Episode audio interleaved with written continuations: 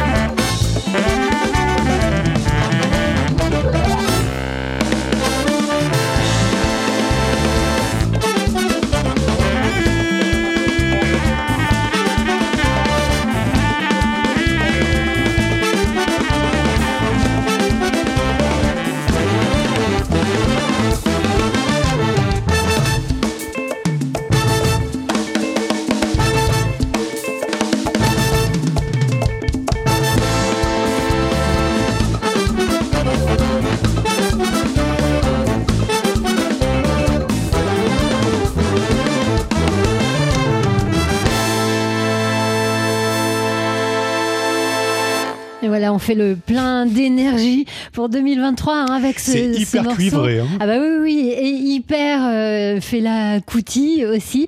Donc euh, ce premier extrait de l'album qui sortira au printemps prochain du collectif, enfin du big band lyonnais Bigre avec un point d'exclamation, mais c'était peut-être pas nécessaire de l'ajouter.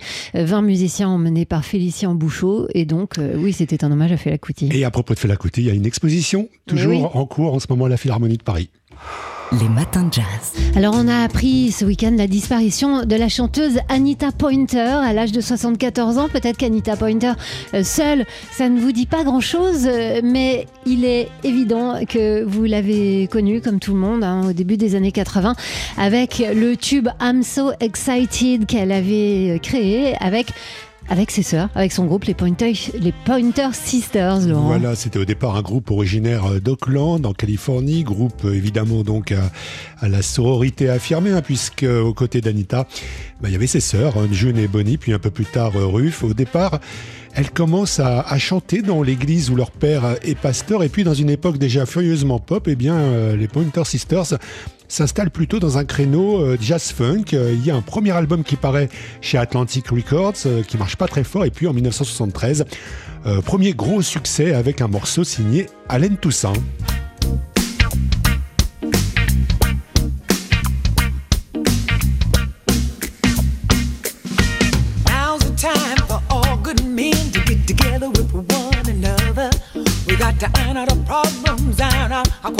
And try to live as brothers and try to find peace within without stepping on one another and do respect the women of the world. Remember, you all had mothers. We gotta make this land a better land than the world in which we live, and we gotta help each man be a better man with the kindness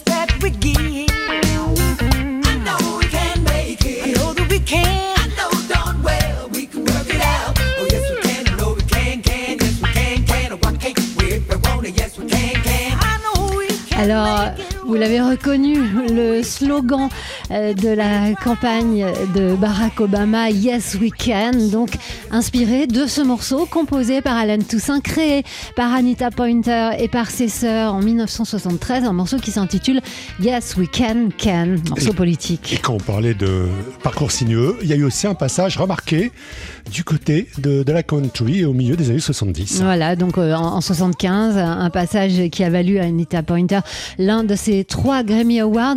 Un parcours musical sinueux donc et exemplaire. On entend ici que c'était une chanteuse qui avait une incroyable présence. Anita Pointer dont on a appris la disparition donc à l'âge de 74 ans. 6h, 9h30, les matins de jazz.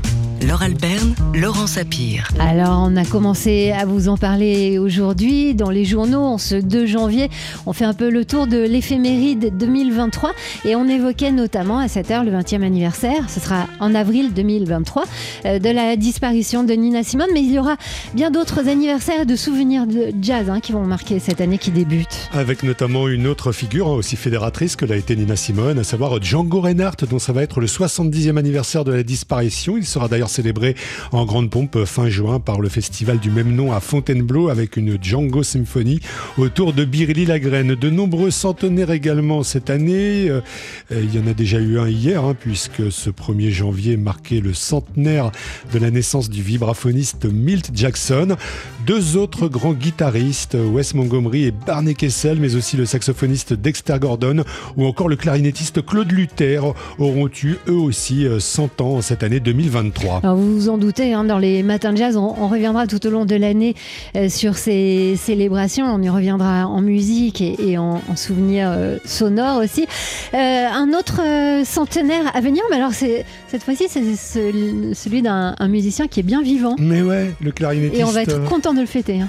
Marcel Zanini, inoubliable interprète de Tu veux, tu veux pas, il fêtera en effet ses 100 ans en septembre. Quincy Jones et Wayne Shorter passeront quant à eux le cap des 90, tandis que Gary Burton, George Benson, Maceo Parker ou encore Kenny Barron fêteront leurs 80 ans, tout comme Manfred Escher, le fondateur du label ECM.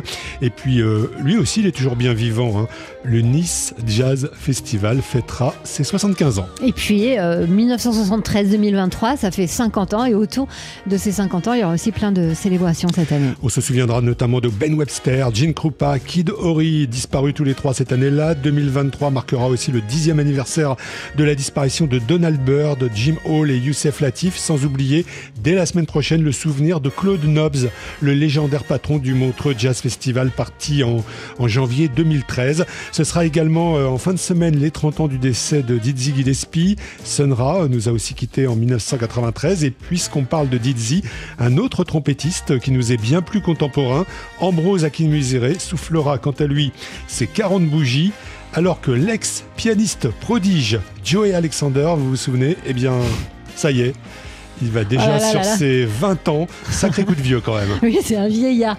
Et à 7h44 sur TSF Jazz, eh bien, on va commencer, enfin, on va écouter la musique de celle avec qui on a commencé, c'est-à-dire Nina Simone. I wish I knew how it would feel to be free.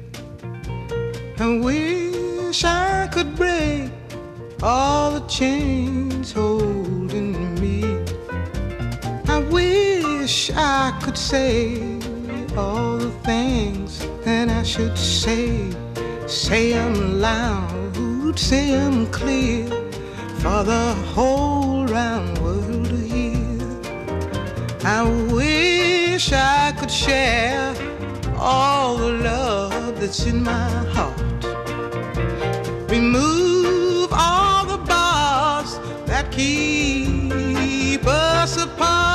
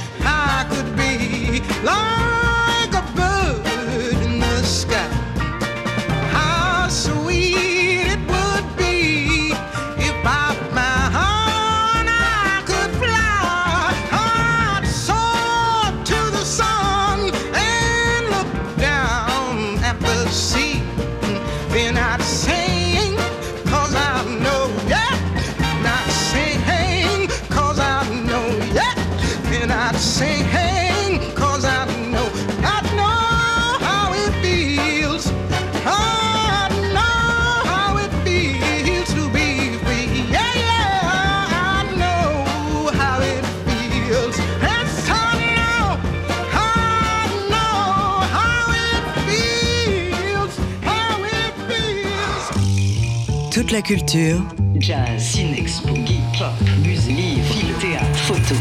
oui, toute. Et on accueille donc avec grand bonheur et pour la première fois de l'année Yaël Hirsch, fondatrice du magazine en ligne Toute la Culture. Et bonne année, Yaël. Bonne année là. Euh, alors aujourd'hui, pour euh, ouvrir cette euh, saison de chronique, vous nous parlez de la série qu'on peut voir sur Canal Plus en ce moment, Paris Police 1905. Oui, c'est une série noire, belle, et c'est le deuxième volume d'une série qui est passée l'an dernier qui s'appelait Paris 1900. Ça, ça vient de passer euh, six épisodes sur euh, Canal+, et vous le retrouvez sur MyCanal, et ça nous plonge vraiment dans les dessous de la belle époque, euh, autour d'une figure d'un... C'est un policier, donc d'un un jeune inspecteur de la brigade criminelle, qui s'appelle Antoine Juin, et qui est joué par Jérémy Laheurte. On est en 1904, euh, on est à la veille de la loi de séparation de l'Église et l'État, euh, et euh, on est au cœur d'une affaire de mœurs euh, dans Paris et volontiers au bois de Boulogne. Ça fonctionne vachement bien parce que malgré les costumes qui sont hyper bien taillés et hyper d'époque, de la même manière les personnages sont tous historiques, sauf l'inspecteur principal qui est nimbé, nappé de mystère. Euh, on les retrouve pour certains, et on retrouve d'ailleurs l'inspecteur. Euh, et euh, à travers les enquêtes euh, qui, qui se font, on, on arrive vraiment à avoir ces personnages comme clé, clé d'entrée pour une époque. Et ça a beau s'être passé il y a 120 ans, on a l'impression d'y être. quoi. Vous voulez dire, ils sont vraiment euh, contemporains, quoi, présents. Exactement, on vit avec eux, on suit le- les rebondissements avec eux et donc on est aussi bien dans le salon du préfet de Paris de l'époque euh, que euh, de la grande courtisane et, et agent secret d'ailleurs de l'époque. Euh, et puis, alors, euh, il y a toutes ces histoires d'époque, mais euh, on est aussi au-delà des clichés, et ce, malgré la censure. Vous vouliez nous parler de cette histoire de censure? Oui, alors à, à enfin la première saison faisait 8 épisodes, celle-ci en fait 6 et apparemment c'est le canard enchaîné en tout cas qui parlait de l'affaire il y a maintenant presque un an. Euh, l'affaire, je sais pas, en tout cas euh, Vincent Bolloré, donc le patron de, entre autres de, de Canal+, aurait voulu qu'on n'évoque pas cette question de la séparation de l'Église et de l'État. Et finalement, alors c'est évidemment bon, question, question, qu'est-ce qu'on peut dire? Donc ils ont dû reprendre le scénario. Euh, donc Fabien Nourri, le créateur de la série, entre autres. Euh, et euh, finalement, c'est la syphilis qui est au centre de la série. Donc oui, je vous préviens, c'est un peu noir quand même. Donc il y a cette question. Mais finalement, et et la police, et la brigade des mœurs surtout dans la police, et l'église sont impliqués dans cette histoire de syphilis. Et finalement, il y a quelque chose comme ça qu'on n'arrive pas à toucher, qui est intangible, qui est extrêmement noir, qui est extrêmement angoissant, qui révèle certains, notamment un, des personnages qui est artiste est révélé par la syphilis. Bref, cette chose intangible finalement met en cause peut-être plus que tout euh, la question des institutions. On n'entend pas vraiment parler de la séparation de l'Église et de l'État, mais en tout cas, aussi bien la brigade des mœurs, donc une partie de la police, que l'Église sont mis en question et nous posent des questions pour tout de suite aujourd'hui, ce qui est, ce qui est intéressant. Voilà, donc il y a plein de choses hein, dans, cette série qui est, quand même une série de, de divertissement à l'origine, euh, qui s'intitule Paris Police 1905, mais il y a aussi plein de questions euh, politiques dedans. C'est à voir en ce moment sur MyCanal, donc euh, le replay de Canal+. Et euh, on en a parlé avec Yael Hirsch, fondatrice du magazine en ligne Toute la Culture. Toute la culture. Oui. Toute. Tous les lundis matins avec Yael Hirsch, fondatrice du magazine en ligne Toute la Culture, on se penche sur bah, notre programme culture de la semaine avec les choses qui vous excitent, qui vous donnent envie de vous lever le lundi matin, Yael. Et ça commence avec de la danse. Absolument. Alors oui, les bonnes résolutions sont aussi parfois très heureuses. Euh, cette semaine, on a Ophé Chester, le chorégraphe euh, israélien qui vit maintenant à Londres, qui propose deux spectacles. Un qu'on a déjà pu voir ou voir passer, qui s'appelle Contemporary Dance 2.0 Il au Théâtre des trois Abbesses. jours, hein, trois jours pour le Il voir au reste Théâtre trois des jours Abbesses, cette ouais. semaine. Et comment cette semaine à la Philharmonie, Light Back Dances, qui est sa nouvelle production. Vous avez peut-être euh, peut-être vu Ophé Chester dans le film de Cédric Lapiche encore. Voilà, c'est vraiment une danse extrêmement énergique qui met en osmose. Enfin, il a fait ses, ses classes avec Ohad Naharin à la Batsheva Dance Company, euh, la compagnie israélienne. Et le gaga, cette espèce de lien à soi et à l'énergie qui relie au monde, est très présent. Donc un bon coup de boost pour commencer la rentrée. Et ensuite, deux, autres envies cette semaine. Euh, mercredi ouvre la rétrospective Fritz Lang à la Cinémathèque avec un ciné-concert euh, à partir des Espions, qui est un film qui date de 1928 que je n'ai pas vu, que j'ai très envie de voir, notamment parce que Chabrol affirmait que 90% de Hitchcock venait des Espions de Fritz Lang. Et puis enfin, un livre, nous entrons dans la rentrée de janvier et euh, j'ai très envie euh, de lire le nouveau livre de Aurélien Bélanger, que vous avez, vous avez peut-être lu la théorie de l'information sur les origines de l'Internet. Cette fois-ci, c'est à nouveau un polar, vous allez croire que j'adore les polars, mais, mais qui se passe dans le sillage d'un grand, grand philosophe mythique du XXe siècle, euh, marxiste et mystique, Walter Benjamin, et ça s'appelle XXe siècle, et c'est chez Gallimard. Voilà, donc on part du principe, Yael, que lorsque vous avez envie de voir, d'entendre, euh, de lire, de regarder quelque chose, ben c'est que c'est digne d'intérêt. Et donc on va aussi se pencher sur la question cette semaine. Vous retrouverez bien sûr les recommandations de Yael Hirsch, fondatrice du magazine en ligne Toute la Culture, sur notre site tsfjazz.com dans le programme des Matins de Jazz. Toute la culture. Oui. Toute.